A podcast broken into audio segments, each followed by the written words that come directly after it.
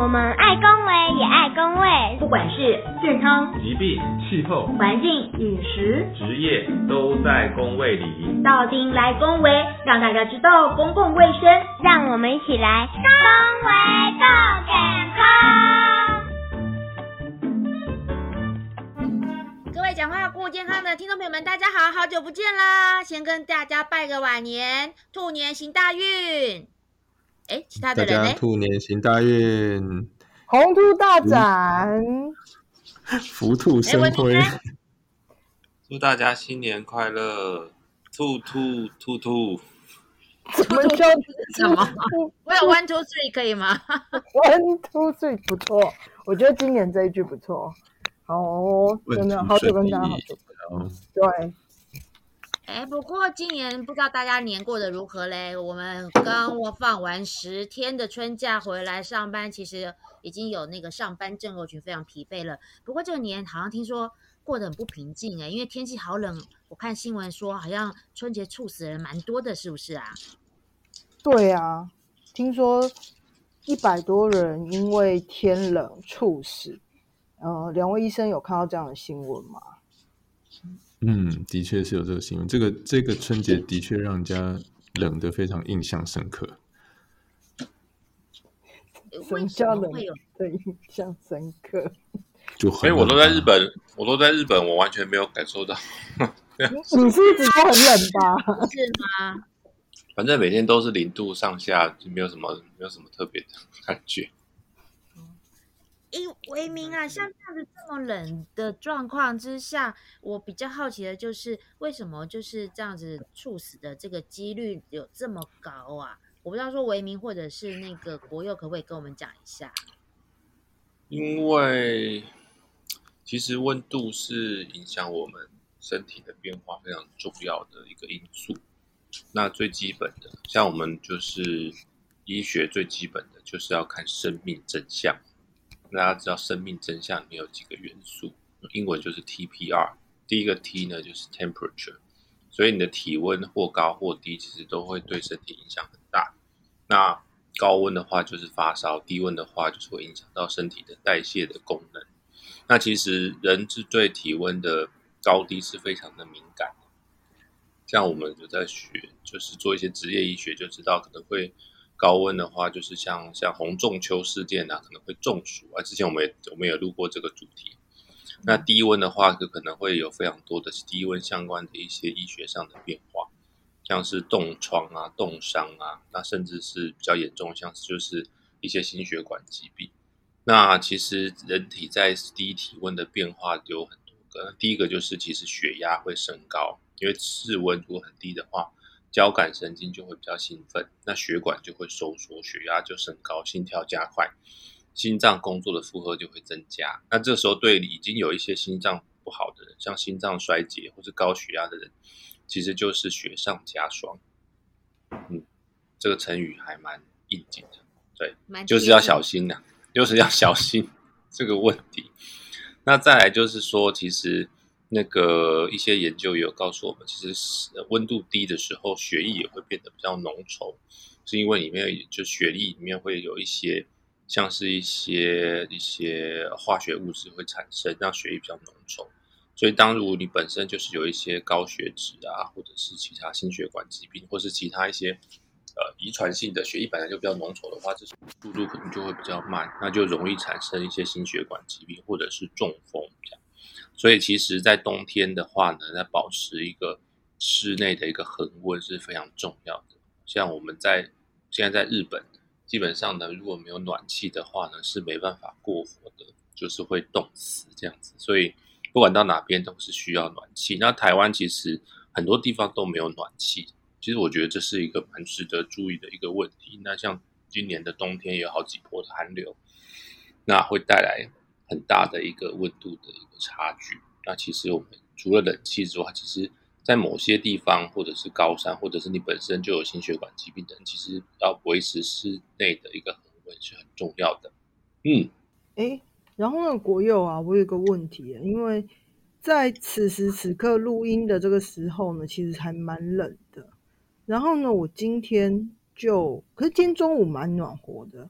然后不知道为什么我今天刚刚晚上就开始头痛，这是不是也是在温差过大的一个气温温差过大情况底下会有的一个呃状况？对，嗯因为我今天就开始头痛，出来的原因吧？这个我也蛮头痛的，是真的。哦，拜托老师不要听这一集，不然我要被念了。好啊，这个这个刚刚雪佛提到，就是说，诶，温差太大，其实会对我们的身体有蛮多的影响。那其实刚刚维明有提到，像日本都有一些暖气，那你从暖气的房间出来，外面很冷的地方，其实就会有一些呃一些血管的一些问题嘛。那以往我们在夏天的时候也会有这种经验，就是说你可能从冷气房跑到外面晒晒太阳的地方，也会有突然的一些身体的不舒服的发生。那这些主要都是一些，比如说自律神经的影响，或者是血管的问题啦。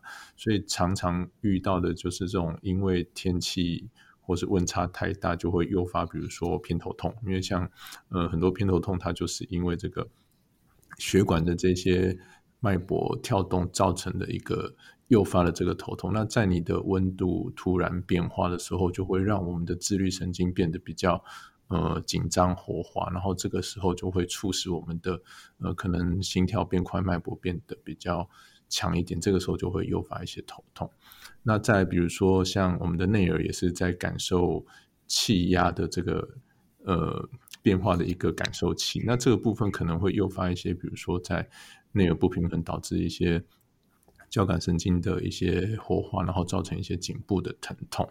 那再来有一些是，比如说神经痛的症状，这个也是因为我们在天气温度比较低的时候，也是会让我们的神经会某一些神经它会变得比较敏感，然后造成这个疼痛的情形。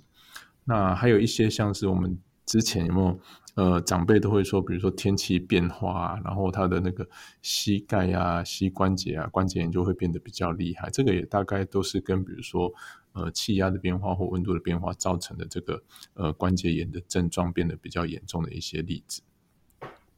哦，那是什么天气的病变这样子啊？感觉对啊，就是可能比如说温度啦，或者是压力啦等等造成。哦，哎，寇姐，天气冷的时候，你最喜欢吃什么或喝什么？当然是麻辣锅啊。然后喝的话要喝热乎乎的，这样很容易烫伤食道的东西，那个饮料，然后要泡热乎乎的温泉这样子。我就是一个走非常极端的，天气越冷就要越热，天气越热就要越冰这样子。这样对吗？这样好吗？那你会喝个酒吗？自己年轻就这样子耗啊对他耗损年轻自己的身体健康因为。我还年轻啊，哦，是是是，年轻年轻比。如说喝个小酒之类的这样子，哇，暖乎乎的那种感觉，真是超级霹雳好的这样。这样子不对对吗？啊，这样子会有什么问题吗？我是喜欢吃麻油鸡啦，或姜母鸭啦。对啊，尤其是天气冷的时候，喝个那个热乎乎的烧酒，这样子整个人就暖起来了。我觉得这是人生的享受哎、这才是那个其实是不太好的。对，虽然说我在日这个不会吗？对啊 啊，我在日本，日本真的是一个非常喜欢喝酒的一个国家，不得不对啊这么说，就是是他们的一种文化这样子。但是其实好像最近才刚刚有一个加拿大的一个比较大型的研究做出来，就是说，其实最近大概十年吧，大概以前我们还会觉得说什么什么睡前喝一杯红酒啊，对心血管疾病有帮助啊。但其实最近最新的研究大概都慢慢都推翻这件事情，大概喝酒其实是几乎可以说是没有任何的好处，只有坏处的。所以其实嗯第一个，不管你是任何的年龄层或任何的族群，其实健康族群喝酒都没有什么好处。那第二个，那如果你是心本来心血管就不太好的人呢，那就更不太适合喝酒，特别是在低温的时候。因为刚刚有提到，就是不管是我或是国佑都提到，其实血管的在天气寒冷的下面的快速的收缩，或者是泡温泉快速的扩张，其实这是对心脏都是一个很大的一个负荷。那喝酒的话，其实会促使血管的舒张，然后然后让血流增加。那那其实在这个很剧烈的变化，或者是有一些人会牛饮的这些人呢，其实是哦是很理想。那当然，当你又遇到外面的气温不稳定的时候，其实是让你的心血管的负荷增加。那这个时候就有更有可能会产生一些心血管疾病，像是中风、心肌梗塞或者是猝死。那再来呢，就是说，呃，那个，嗯，冬天吃一些这种比较油的，像麻油鸡呀，哦，这些其实都是会也会影响我们的胆固醇的一些数值。所以，其实你本身就是高血脂的人，那冬天再加上吃这些高油的食物，胆固醇增加。那再加上喝酒又造成了血管极度的哦快速的一个扩张，然后天气冷了又收缩，其实这些林林总总加起来，大概都不太是一个好的一个兆头，所以还是会建议，就是如果你是一个有心血管疾病的一个人，其实过年这些哦应酬啊，或者是这些进补的这些动作，真的是要适量，或者是要咨询过个人的医师。那即使是你是健康的族群，在喝酒的时候。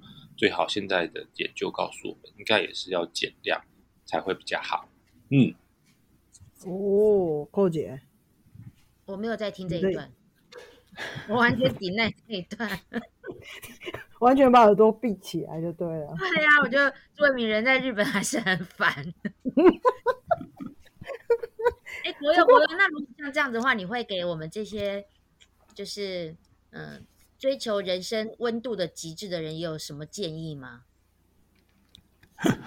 其实啊，就是呃，刚其实文明一开始有提到，就是我们在温差的这个部分，可能要特别的注意一下，就是呃，什么状况会让我们的温差太大，然后会导致这些心血管疾病的。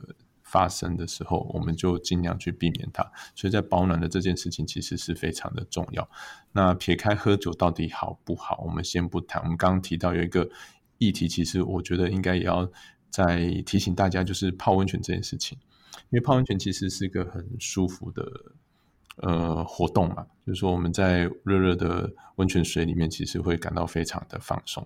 那但是在冬天，其实就非需要非常非常的注意，因为其实呃，不光是他可能在泡温泉本身，对一些原本就有心血管疾病的人，他就是一个比较大的负担之外，尤其像现在很有很多的这个露天的温泉，那在外面温度很低的时候，你又泡到一个很热的水里面，其实是会加重我们身体的一个。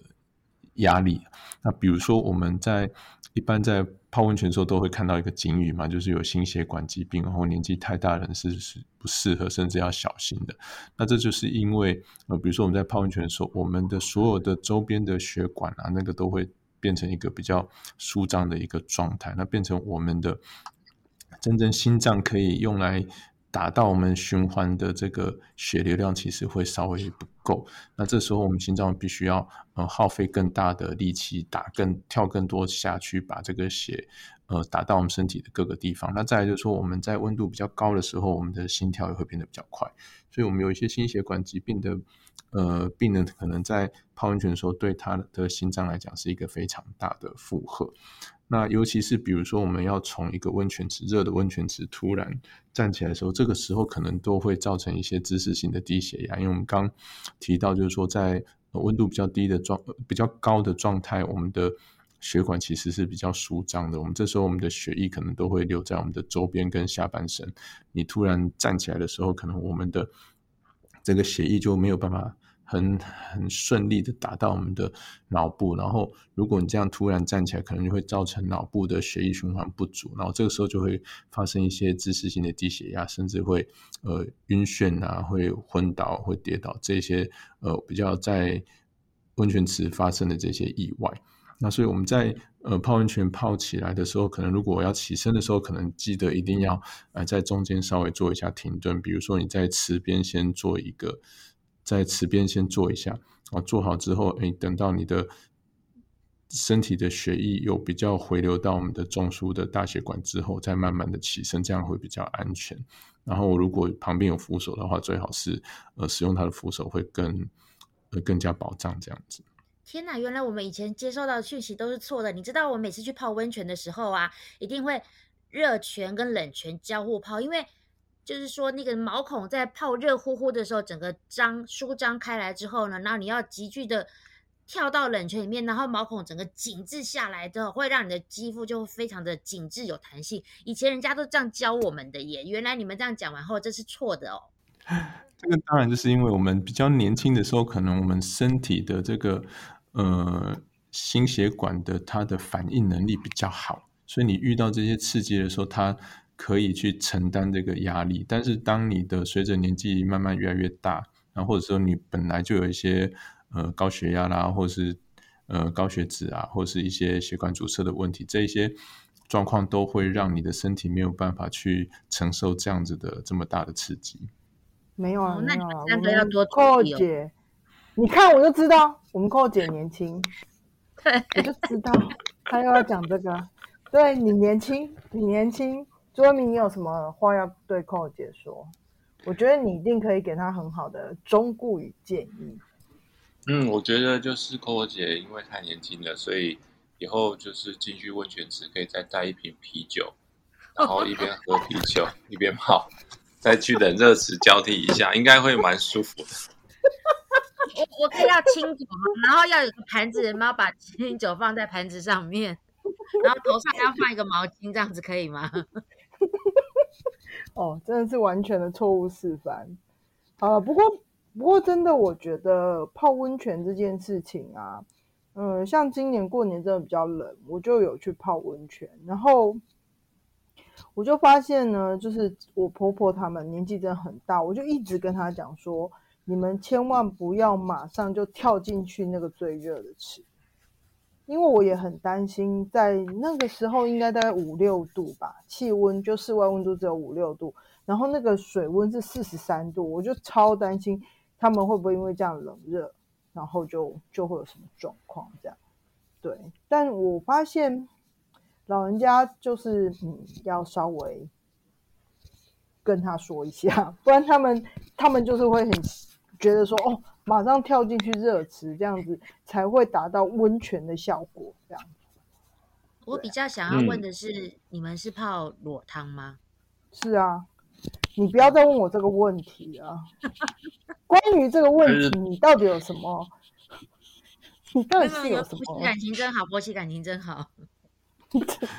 不过还是有一些正经的事情要讲，就比如说刚刚学佛提到那个泡汤的这个步骤，我刚提到是起来的时候，那一般我们在下去的时候，其实也会建议，比如说我们的脚先下去，然后再用呃温水、热水慢慢的泼一下我们自己的身体，然后让身体去适应那个温度之后，再慢慢的泡下去。那其实如果假设真的有心血管疾病啊，或年纪太大，其实也不建议就是把呃，比如说整个身体除了头之外把它放下去了，那个其实对我们的呃心脏负荷其实都还蛮大的。那另外，其实目前汤大部分的汤屋啦，就是应该都会呃避免让比如说呃年纪大或是自己一个人进去那个。家庭池的那种那种小汤屋里面啦，就是说他还是希望有呃有人陪伴在一起去泡汤，这样会比较安全。因为有时候你一个人进去汤屋里面泡，呃，没有人看到发生什么事情都不知道。那这部分可能我们还是得注意一下。这样好哦，诶，那我们在温差这一块还有没有什么需要补充的部分呢？嗯，其实我们刚刚都在讲心血管的问题，还有神经的问题。其实还有一个很比较也很容易发生，就是在于比如说呼吸道的问题。就像很多可能有气喘的人，他可能遇到冷空气，他会突然造成他的呃气管会比如剧烈的会收缩，然后这个时候会让他的气喘发作。那这个时候也是一个呃造成这个气喘呃恶化的一个状态。那这时候可能也要去注意他们的这个保暖的这件事情。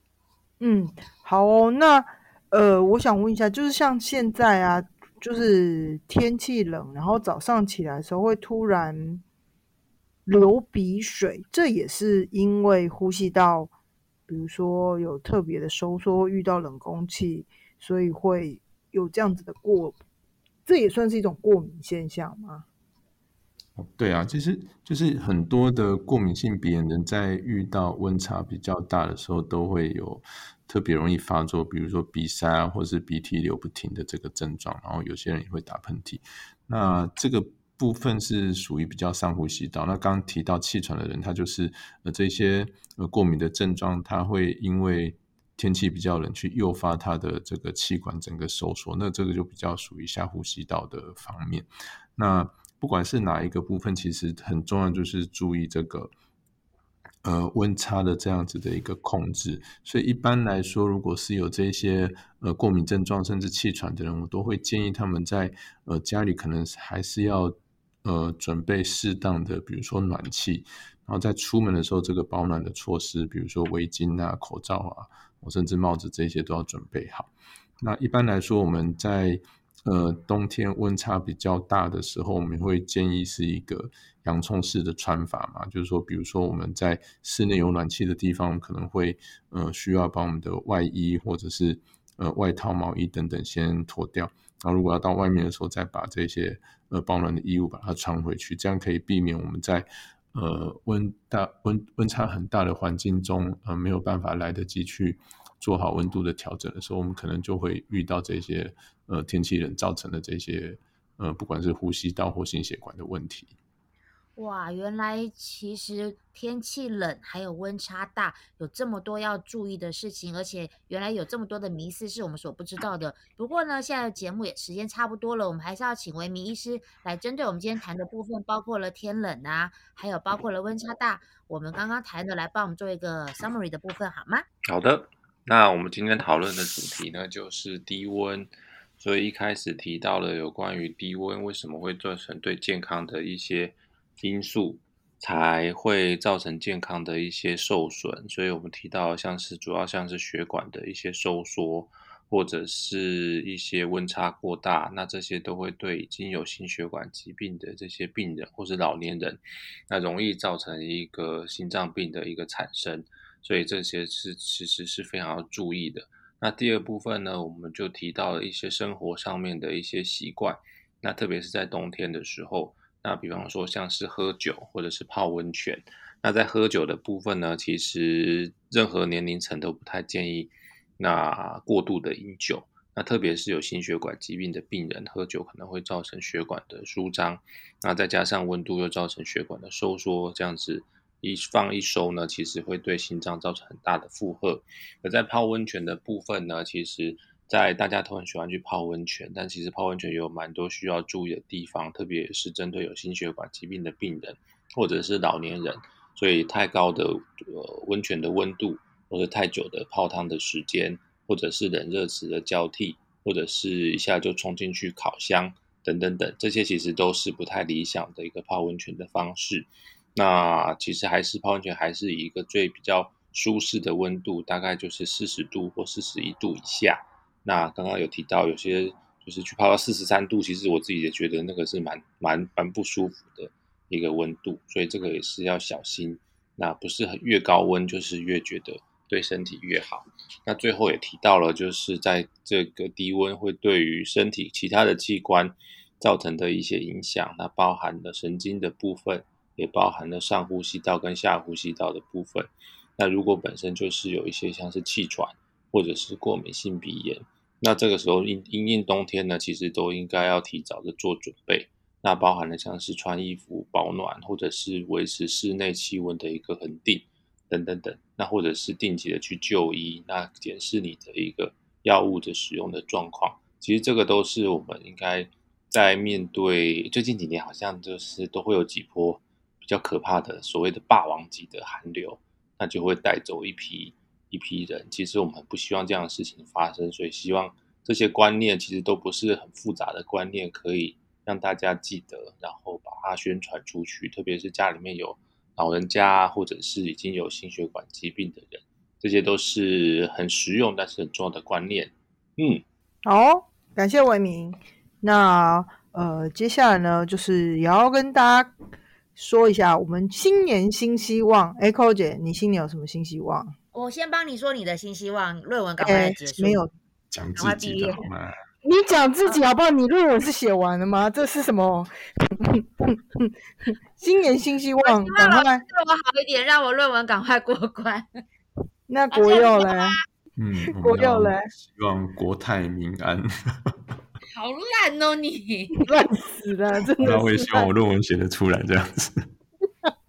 那维明呢？维明，希望大家的论文都赶快写出来，赶哎呦快毕业。好感人哦！好了，我的那个新新年新希望当然是我希望我的论文赶快写出来以外呢，也希望我们且节目的这个收听率可以节节高升。所以呢，在这里还是要请各位听众朋友们，然后帮我们按赞分享，尤其是像今天这么重要的讯息呢，很希望大家帮我们宣传出去，让更多人知道这个宝贵的这个知识，然后让呃，就是长者也好，或者有心心血管疾病相关的人呢，可以更有好的知识来保养自己。那也请大家记得帮我们按五星按赞。然后我们的 Facebook 呢，如果你有什么 information 想跟我们说的，也欢迎你来我们脸书来做这个留言这样子。那或者您有想要听任何的议题，也都可以在脸书上面帮我们留言。好哦、那我们今天就节目就到这边那感谢大家收听。那我们诶应该会很快有下一集吧？吼，各位各位 各位那个谢谢大家，祝大家新年快乐！好了，好了，祝大家新年快乐！我们今天节目就到这里喽，拜拜。